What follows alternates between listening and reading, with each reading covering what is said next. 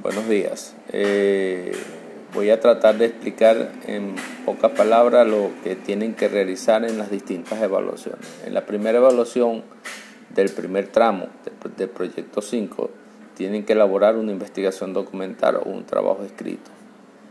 Ese trabajo escrito eh, puede ser, se lo voy a poner fácil, se la voy a hacer en pareja Trabajo escrito en pareja. Quedó claro, ¿verdad? Pareja. Dos personas nada más.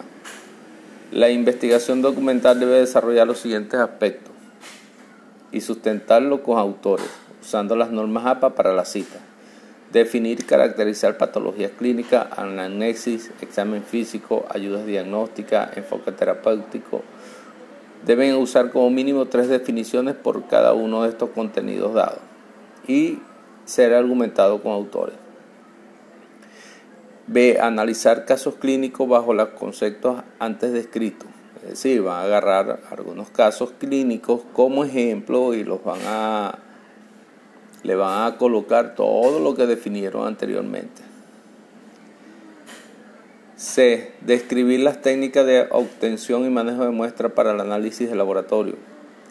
Van a nombrar cuáles son esas técnicas y en la obtención y manejo de muestras para el análisis de laboratorio. Van a describirlas cada uno.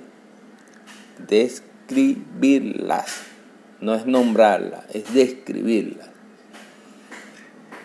y como de definir y caracterizar las técnicas quirúrgicas de salud animal.